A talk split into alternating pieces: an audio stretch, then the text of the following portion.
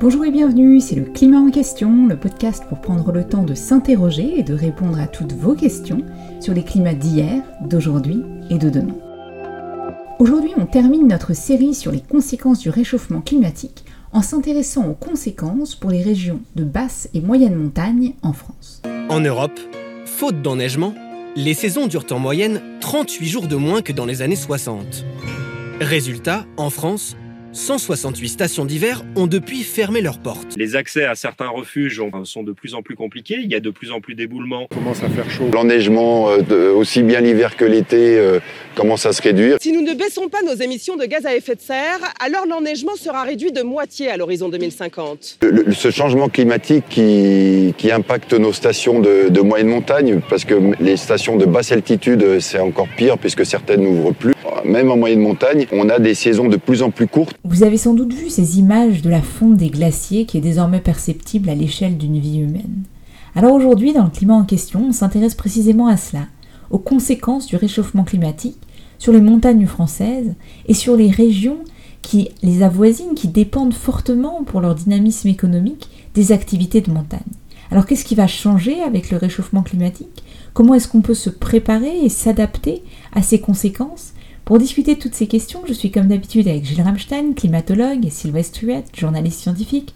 Bonjour Sylvestre et Gilles. Bonjour. Et on sera rejoint en deuxième partie d'épisode par Loïc Giacone, qui est journaliste, spécialiste des questions d'adaptation, de changement climatique et de montagne. Mais pour commencer, je me tourne vers toi Sylvestre. Qu'est-ce qu'on remarque déjà dans les montagnes françaises aujourd'hui et à quoi faut-il s'attendre avec le changement climatique? D'abord, ce qu'on remarque, c'est qu'il y a une accélération depuis les années 80 de l'augmentation de la température dans les zones de montagne qui est bien supérieure à celle qui est observée en moyenne mondiale. Par exemple, elle est évaluée à 2 degrés C dans les Alpes. Elle est évaluée entre 0,9 et, et 1 degré 1 dans les Pyrénées. Alors que à l'échelle du globe, on a plutôt une élévation de 0,75 degrés C et de 0,95 degrés C pour l'ensemble de la France métropolitaine. L'une des conséquences évidentes, c'est que la cryosphère montagneuse, donc les glaciers de montagne, vont se réduire et parfois de manière radicale, jusqu'à la disparition. Par exemple, dans les Alpes, seuls ceux qui disposent d'une zone d'accumulation hivernale au-delà des 3000 mètres d'altitude devraient résister d'ici un siècle. On peut estimer qu'il n'y aura plus du tout de glaciers dans les Pyrénées d'ici 2070, uniquement la neige de chaque hiver. On notera par exemple la même évolution dans les Andes, notamment euh, les Andes tropicales, où euh, de très nombreux glaciers vont totalement euh, disparaître. Je vous donne un petit exemple très français, dans les Pyrénées, le glacier d'Ossou, qui est installé entre 2800 et 3200 mètres, eh bien rien que entre 2002 et 2019, il a perdu 30 mètres d'épaisseur. Sa superficie est passée de 58 à 32 hectares et son front a régressé de 125 mètres euh, vers le haut. Autrement dit, il est en voie de disparition. Alors il y a aussi la fonte du pergélisol euh, montagneux, c'est-à-dire la, partie du sol qui est euh, en permanence gelée, même durant l'été. Et en montagne, c'est différent de la plaine, c'est que la fonte du pergélisol va agir sur la tenue euh, des sols, des pierriers, et cette fonte va provoquer euh, des avalanches de pierres, des chutes, des glissements de terrain. Euh, et on voit bien que, par exemple, au cours de la canicule de 2003, euh, la profondeur du dégel du, du pergélisol a été de 10 à 50 cm de profondeur de plus que les moyennes des euh, 20 années précédentes. Je me tourne vers toi maintenant, Gilles. Est-ce que ces mouvements des glaciers, c'est quelque chose de nouveau Ou est-ce que dans l'histoire des climats de la Terre, on a toujours vu des mouvements de glaciers qui s'étendaient ou qui se rétractaient selon la quantité de neige qu'ils arrivaient à accumuler euh, par rapport à la neige qui fondait au cours du temps? En effet, les glaciers ont cet avantage par rapport aux calottes de glace, c'est qu'ils ont une moindre inertie, c'est-à-dire qu'ils réagissent plus vite. Et en effet, les glaciers bougent, ils sont très dynamiques par rapport aussi aux calottes de glace, et en particulier, ils s'étendent ou se rétractent suivant les changements climatiques. Par exemple, on a une très forte avancée des glaciers dans la vallée de Chamonix au petit âge glaciaire du XIIIe au XVIIIe siècle. Et comment on le sait? Eh bien, on le sait parce que ces glaciers ont déposé des moraines qui sont toujours en place aujourd'hui. Donc, ces glaciers-là, ils ont la capacité de s'étendre ou de se restreindre. Alors, aujourd'hui, on observe une retraite des glaciers dans tous les glaciers du monde, et euh, en particulier une, disparition très rapide des glaciers les plus exposés, c'est-à-dire les glaciers dans les montagnes tropicales. Ce qui fait que maintenant, avec le changement climatique qu'on connaît, à l'échelle d'une vie humaine, on voit des paysages très différents. Y a une excellente illustration de ça en France. Si vous allez à la mer de glace, vous regardez des photos de la mer de glace il y a à peu près 50 ans et vous les regardez aujourd'hui, eh ben c'est un, paysage totalement différent.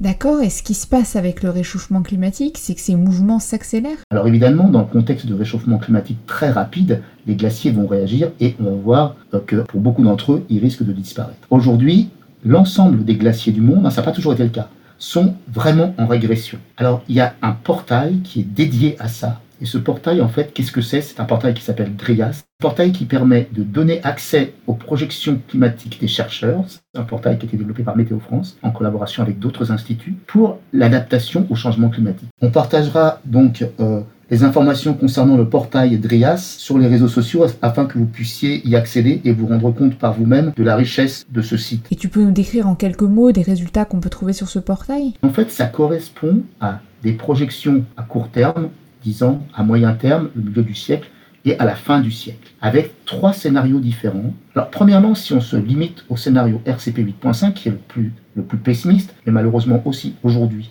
le plus réaliste, qu'est-ce qu'on voit? On voit que d'ici la fin du siècle, les jours de gelée auront baissé respectivement de 20 jours dans le sud-ouest de la France, de 40 jours à l'est de la France et de l'ordre de 60 jours dans les montagnes. Maintenant, si on regarde différents scénarios, par exemple, le scénario le plus euh, optimiste et le scénario le plus pessimiste. Qu'est-ce qu'on voit sur les jours de gel? Eh bien, on voit que dans le scénario le plus optimiste, celui pour lequel on gère le changement climatique, eh bien, à la fin du siècle, on aura perdu la moitié des jours de gelée. Tandis que pour le scénario intermédiaire et extrême, qui malheureusement sont beaucoup plus réalistes, on voit que la perte du nombre de jours de gelée par an fera que les jours de gelée seront un événement rare, c'est-à-dire qu'il n'y en aura plus que quelques-uns par an. Donc c'est vraiment un changement tout à fait considérable. Et Sylvestre, je reviens vers toi parce qu'au-delà de la réduction du nombre de jours de gelée ou euh, la rétractation des glaciers, il y a aussi tout un tas d'autres conséquences auxquelles on pense moins facilement quand on réfléchit aux conséquences du réchauffement climatique dans les montagnes. Est-ce que tu peux nous en dire un peu plus? Oui, par exemple, les feux de forêt. Jusqu'à présent, on n'a pas du tout l'habitude de voir dans les, montagnes alpines ou des Pyrénées euh, la menace d'incendie de forêt. Et là, avec les sécheresses, avec la montée des températures, c'est un peu comme les zones euh, euh, au nord du, cercle polaire, on va avoir des feux de forêt qui, euh, jusqu'à présent, euh, épargnaient complètement les zones forestières en, altitude. Et puis il y a un autre élément aussi, c'est que on sait bien qu'en montagne, la météo, ça peut mal tourner. Il y a une sensibilité aux événements extrêmes de la météo qui va s'aggraver parce que la fréquence et l'intensité de ces événements extrêmes vont augmenter. Le dernier exemple qu'on a en tête, c'est la dévastation de la vallée de la Roya en octobre 2020 euh, lors d'un épisode euh, méditerranéen. Alors évidemment, il va y avoir des changements sur l'ensemble des écosystèmes forestiers. Les espèces d'arbres vont euh, voir leur fréquence se modifier. on va avoir certaines espèces qui, vont gagner en, altitude. Par exemple, on va avoir une remontée du hêtre. Alors évidemment, on observe aussi des déplacements d'espèces de toute taille, aussi bien végétales que animal. À la fois, ça peut paraître une bonne nouvelle euh, parce que bah, il y a certaines espèces qui euh, peuvent occuper un espace euh, nouveau pour elles, mais il ne faut pas oublier que souvent c'est la conséquence du fait que l'espace qui est en dessous et qui lui est beaucoup plus vaste, hein, parce qu'une montagne c'est plutôt en forme de pyramide, eh bien cet espace ne leur est plus favorable. Et donc le changement des écosystèmes montagneux, il peut avoir une apparence de bonnes nouvelles, mais malheureusement pas comme ça que euh, il faut le percevoir. Une autre question pour toi Sylvestre, finalement pourquoi est-ce que c'est tellement important de comprendre les impacts du réchauffement climatique dans les régions de montagne? On a tendance à dire que bon après tout, tout ça va surtout déranger les gens qui vont au ski l'hiver,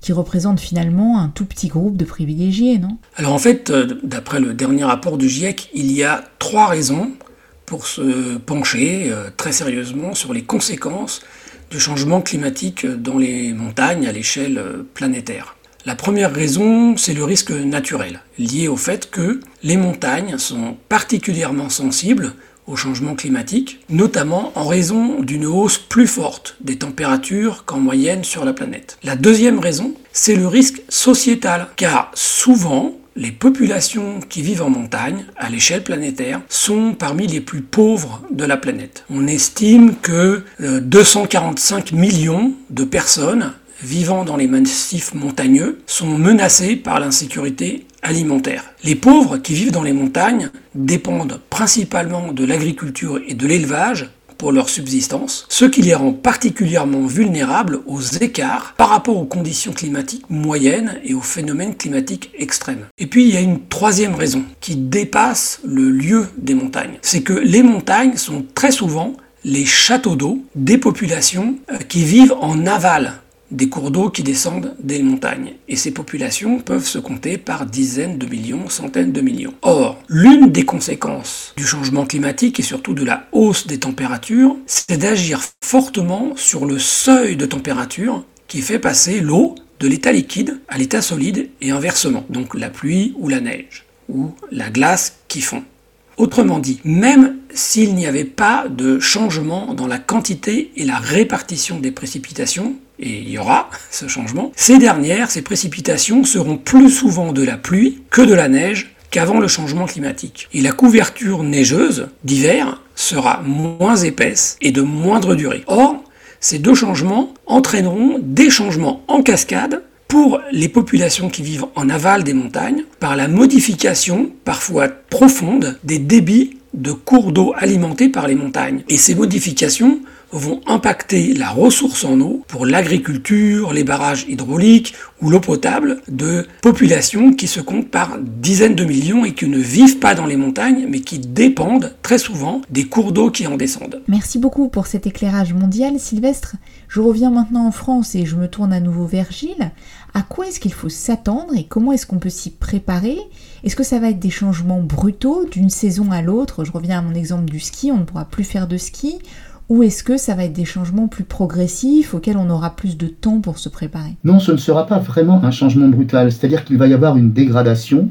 En fait, euh, l'investissement qu'il va falloir mettre pour euh, permettre d'avoir un couvert neigeux suffisant pour les stations de, basse et moyenne montagne va devenir petit à petit tel que euh, il va, ça va plus être rentable. Si vous voulez, c'est des événements qui sont déjà là. Les événements précurseurs montrent que les stations peuvent s'équiper de plus de canons à neige, n'empêche qu'au bout d'un moment, la rentabilité du site est mise à l'épreuve. Donc c'est un, peu, un peu ça, les signaux précurseurs, avant que le seuil tombe, c'est-à-dire qu'on se rende compte que là, c'est plus possible. Et donc, en fait, on dispose euh, pour s'adapter, c'est là tout l'avantage de Drias de ce point de vue-là. Donc, il n'y aura pas une coupure brutale, mais une dégradation lente. L'avantage de ça, c'est que ça nous donne quand même quelques années pour s'adapter à ces stations de basse et moyenne montagne, avant que le coup près ne tombe. Je me tourne à nouveau vers toi Sylvestre. Qu'est-ce qu'on peut faire dans ces régions de basse et moyenne montagne pour justement se préparer aux conséquences du réchauffement climatique avant que, comme le dit Gilles, le coup près ne tombe? Alors il y aura évidemment des changements socio-économiques très importants, euh, Loïc Jacon va en parler, mais au niveau de, des écosystèmes, ce qui semble maintenant clairement établi, c'est qu'il ne faut pas chercher à aller contre les changements climatiques par des politiques un peu rudes de vouloir absolument euh, imposer à la nature des solutions euh, à coup de technologie. Il faut plutôt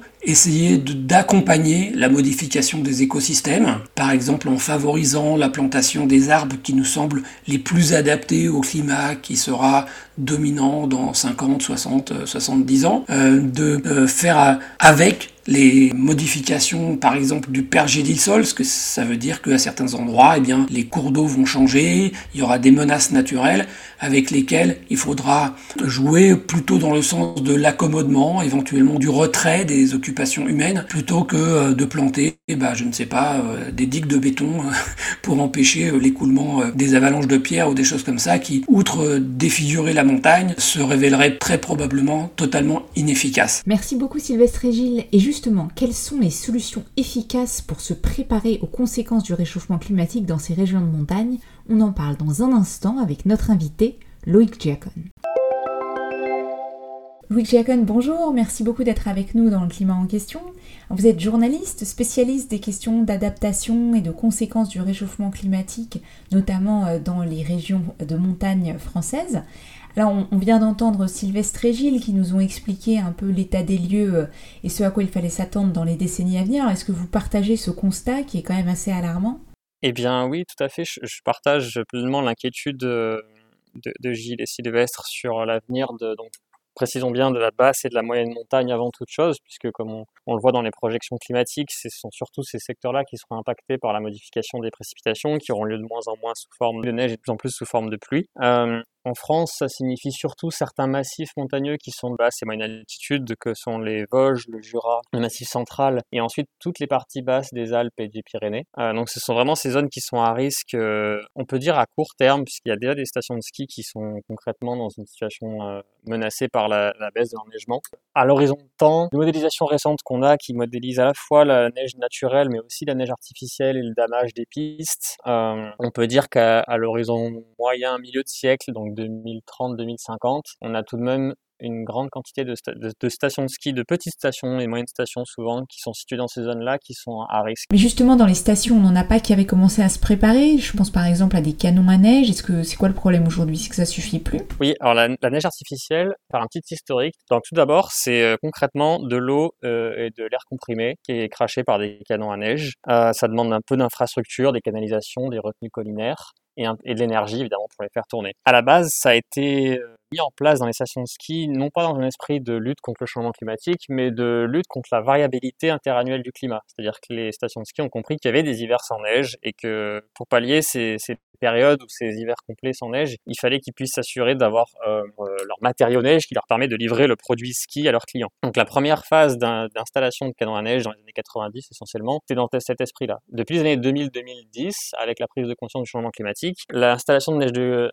de culture, neige artificielle, se fait en plus dans un esprit d'adaptation au changement climatique. Il y a, plusieurs problèmes avec cette notion. Est-ce que la neige de culture est vraiment d'adaptation au changement climatique? Ça dépend de plusieurs choses. Ça dépend de la station qu'on observe, ça dépend de l'échéance de temps qu'on observe, puisque concrètement, la neige de culture permet de produire de la neige que jusqu'à une certaine température. Une fois qu'il fait trop chaud, les canons à neige, il leur faut des plages de froid assez longues pour pouvoir produire. Donc si l'élévation des températures est trop forte, et donc c'est ce qui va se passer à basse et moyenne altitude, ils ne pourront plus produire suffisamment de quantité de neige. Également, on a un souci sur la ressource en eau, qui, euh, puisqu'il y avait besoin pour produire de- d'eau dans les retenues collinaires. On a le souci de ce que je disais juste avant sur l'anthropisation, puisque ça demande tout de même de, de, de niveler le terrain, de construire des choses, de créer des, des lacs artificiels. Euh, on a un souci futur aussi qui est celui de l'attractivité, c'est-à-dire que si on développe de plus en plus de neige artificielle pour pallier la baisse d'enneigement naturel, on va finir par skier de plus en plus souvent sur des bandes de neige mais des alpages. Et il n'est pas certain que les clients, ce soit pour ça qu'ils viennent euh, en hiver dans, un- dans un- dans une station de ski. Et enfin, on a le prix que ça coûte, puisque en plus, euh, on a des pouvoirs publics qui euh, agissent fortement pour aider les stations de ski, notamment en Auvergne-Rhône-Alpes, où le, le plan neige de Laurent Wauquiez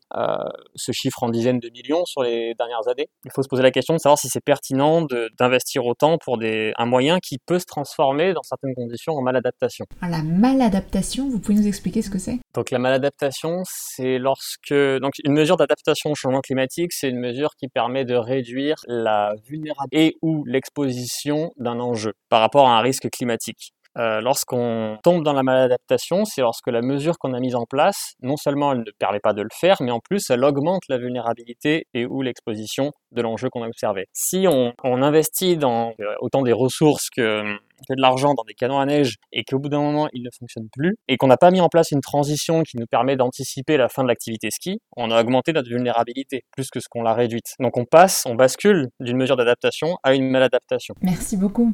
Et vous parliez tout à l'heure des changements potentiels des clients, des attentes.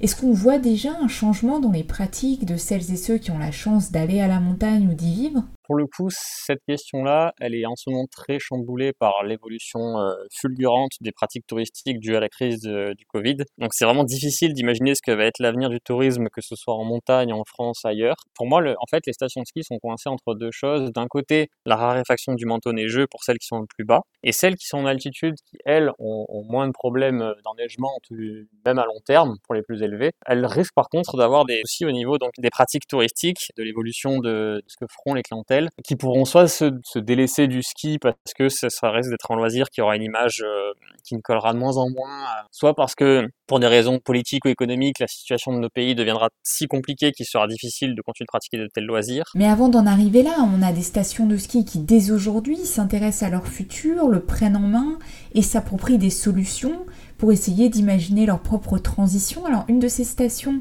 c'est Métabier. Vous avez d'ailleurs fait un reportage sur euh, cette station de ski située dans le Jura. Alors expliquez-nous ce qui s'est passé là-bas et à quoi ressemble le plan de transition de cette station. Tout à fait, oui. Donc Métabier, c'est une station de ski de taille moyenne qui est située dans le massif du Jura, à une altitude assez basse. Euh, le front de neige est à 900 mètres et elle monte de mémoire jusqu'à 1400 mètres d'altitude. Ils savaient qu'ils étaient menacés par le changement climatique à, à relativement court terme, c'est-à-dire aux environs de 2040. Ils savaient que ça allait être très compliqué parce qu'on avait déjà des projections climatiques euh, sur le portail Drias, pour ceux qui connaissent par exemple, qui nous indiquaient cela. Et depuis un an, deux ans, des chercheurs proposent un service climatique qui s'appelle Skim Snow Station de ski, qui permet de modéliser très précisément sur la station euh, son, son, futur climatique en fonction des scénarios d'émissions de gaz à effet de serre et en tenant compte de la neige artificielle et du damage. Donc c'est Métabier qui a été la première station à bénéficier de ce service-là. Et le, le, résultat était sans appel, c'est-à-dire que les chercheurs calculent en gros une euh, fréquence de retour des mauvais hivers qui induit ensuite un déficit chronique qui pousserait une station à fermer. Donc c'est-à-dire qu'ils leur disent pas il y aura plus de neige à telle échéance parce qu'en fait une station de ski elle a des problèmes avant qu'il y ait plus de neige. Elle a des problèmes une fois qu'il y a plus suffisamment de jours potentiel d'ouverture et donc elle risque de s'enfermer dans un déficit chronique qui la poussera à fermer. Et donc la synthèse de, cette étude disait aux, environs de 2035 la station ne sera plus rentable. 2030-2035. Donc c'était encore plus tôt que ce qu'ils pensaient. Face à cet état de fait, ils ont mis en place un plan de transition climatique qui consiste à acter de la fermeture de, la station à cette échéance-là, donc dans 10-15 ans, le présenter aux élus et leur demander de les aider pour investir dans une transition, c'est-à-dire changer de modèle en anticipant des activités euh, futures qui puissent essayer de prendre le relais du ski. Donc ces, activités existent déjà, c'est la, randonnée, la luge d'été et le VTT. Et dans leur plan de transition, ils, vont continuer de développer la randonnée au sommet de la station de ski. Ils vont,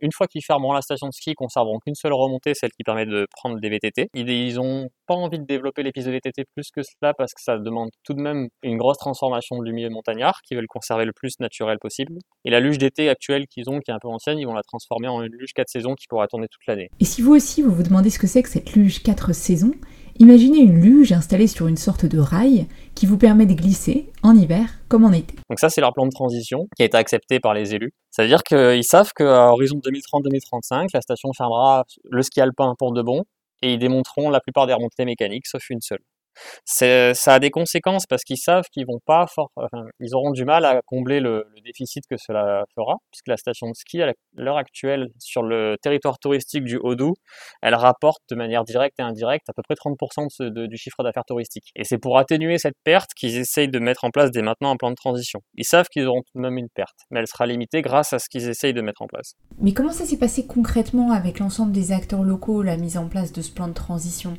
Parce que j'imagine que c'est quand même très difficile comme message de regarder les faits scientifiques et de se dire bon bah voilà la réalité, euh, on va plus pouvoir faire ce qui nous permet de vivre et ce qui donne aussi du dynamisme économique à la région euh, à l'échéance de quelques dizaines d'années. C'est un message assez difficile, non? Tout à fait. Alors, je n'ai pas été présent lors des réunions de travail, mais j'ai pas mal échangé avec le directeur du syndicat mixte, Olivier Erard, qui m'a raconté un petit peu comment tout ça s'est passé. Lui, il a un passé, euh, je pense, un peu atypique dans les stations de ski qui fait que ça a pu aider à ce que la station mette en place cela. Il vient de la, glaciologie, il a été ingénieur, il a travaillé dans le développement durable dans les collectivités. Donc, il a un, passé qui a, je pense, joué dans, la mise en place de ce plan de transition. Tout d'abord, ça a été au sein de la station de ski, parmi les, le personnel que la prise de conscience s'est faite, puisque c'est eux qui avaient euh, les retours du terrain, les, ce qu'on appelle les, les, les, nivologues, qui travaillent sur la neige de culture, qui leur disaient que les plages de froid étaient de plus en plus courtes et qu'ils avaient de plus en plus de mal à produire. Euh, ils voyaient bien l'enneigement aussi, évidemment, quand, quand on mesure l'enneigement, ils voyaient que ça réduisait fortement, il y avait des périodes très difficiles. Dans le même temps, ils avaient les modèles climatiques qui leur disaient, bah oui, euh, c'est normal et ça va aller en s'empirant, euh, quel que soit le scénario, quasiment à, à court terme. Ensuite, ils sont allés voir les socioprofessionnels qui travaillent donc dans la station de ski, qui louent du matériel, qui donnent des cours de ski, etc. Et curieusement, ils n'ont pas été si surpris que ça, et ils leur ont fait un retour assez positif, qui était que, à leur avis, la clientèle était potentiellement déjà prête à entendre ça, et sait qu'elle est dans, qu'elle skie dans une station de ski de basse altitude qui est à terme menacée par le changement climatique. Tout le monde connaît le changement climatique maintenant. Et donc, ils étaient prêts à modifier leurs habitudes pour, euh, seraient prêts à modifier leurs habitudes pour faire d'autres pratiques. Donc ça, c'était un point assez positif. Et ensuite, il a resté à convaincre les élus, ce qui n'a pas été, a priori pas été une mince affaire, mais une fois qu'on a l'étude climatique euh, de ClimSnow qui, qui est présentée avec euh, une soixantaine de slides et des choses très très détaillées, une, carte en trois dimensions du domaine skiable avec des couleurs où on voit la durée d'enneigement à différentes échéances en fonction des scénarios, avec euh, des scientifiques comme Samuel Morin qui viennent présenter cela, ça a été le déclic. Là, et forcément, on arrive dans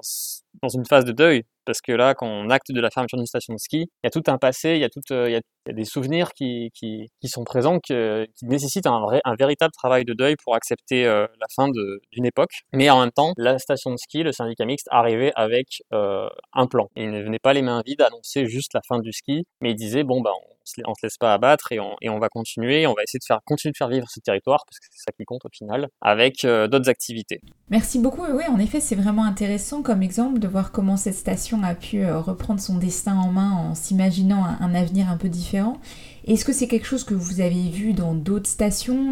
J'imagine que la situation est évidemment très diverse euh, en termes d'impact et en termes de solutions. La situation est très très hétérogène en fonction des stations de ski. Il y a des stations de différentes tailles, avec différentes capacités d'investissement, à différentes altitudes, différentes orientations. Et surtout, ce qu'on se rend pas compte, c'est que les stations qui sont menacées à l'heure actuelle, elles sont nombreuses, euh, mais elles représentent pas grand-chose du marché du ski. Alors le marché du ski étant lui-même très hétérogène, on a un espèce de, cœur de, de, cette industrie qui se trouve en, en Savoie et Haute-Savoie notamment la Tarentaise, où il y a quasiment euh, la Savoie c'est 40% du marché, les Alpes du Nord c'est 75% du marché. Donc pendant encore longtemps le ski peut potentiellement fonctionner. L'enneigement il va d'abord toucher des stations euh, qui sont dans les autres massifs mais qui sont petites pèse entre guillemets pas très lourd par rapport à, cette grosse industrie, la France étant dans le top 3 mondial. Donc il faut bien avoir conscience que c'est très différent en fonction de si on parle de Métabier ou de Val Thorens, par exemple, qui est beaucoup plus haute, qui, elle, n'a vraiment pas de problème de neige à se faire, euh, même dans un scénario pessimiste avant des décennies. Merci, alors on va devoir conclure, mais est-ce que vous avez un dernier mot ou un conseil pour les stations qui commencent à réfléchir à ces questions et à s'engager dans une démarche de transition? C'est une question assez difficile, hein, parce que ça fait tout de même des années qu'on sait que le changement climatique menace et que des gens y travaillent et y réfléchissent et des chercheurs publient et on a du mal à enclencher cette transition. Donc à l'époque où j'ai fait mon mémoire et qui traite un peu de ce sujet-là, en 2019, il n'y avait pas de station à l'époque qui avait enclenché une transition. Donc là aujourd'hui, ce que je conseillerais aux stations de ski, c'est de, de, profiter d'outils comme, comme ClimSnow qui permet d'avoir vraiment une idée très précise de l'avenir climatique et en fonction même des pistes ou des secteurs de leur domaine skiable pour pouvoir anticiper parce que le maître mot là c'est Une transition telle que celle que Métavier est en train de mettre en place, ça se fait pas en une saison. On a bien vu cette année d'ailleurs que lorsque on nous dit qu'on arrête tout, ben on n'est pas prêt. Donc euh, ça prend 10, ça prend 15 ans, ça peut prendre même plus. Et des outils comme ClimSnow permettent d'avoir une idée du temps qu'on a euh, avant une situation de plus en plus complexe, qui permet de mettre en place la bonne transition et les mesures d'adaptation. Donc je pense que le meilleur conseil, c'est ça, c'est d'essayer d'anticiper, de savoir au maximum ce qui nous attend pour pouvoir réagir au plus tôt possible. Merci beaucoup Loïc Diacon d'avoir été notre invité pour cet épisode du climat en question et on retient ce maître mot pour l'adaptation qui est l'anticipation, bien comprendre les enjeux pour mieux s'y préparer. On s'arrête là pour aujourd'hui avec un grand merci comme d'habitude à Alexandre Carrier, Karim Baldé et Fabrice Sétifié pour la préparation de ces épisodes, ainsi qu'à Clément Sundown pour la musique originale de ce podcast fait maison, tous ensemble mais chacun chez soi. Et si vous aimez le climat en question, n'hésitez pas à nous laisser des commentaires ou des étoiles sur les plateformes de podcast et vous pouvez nous retrouver sur les réseaux sociaux, on est sur Instagram, Twitter, Facebook ou par email, le climat en question avec un S, at ecomail.fr. A très bientôt pour notre prochain épisode.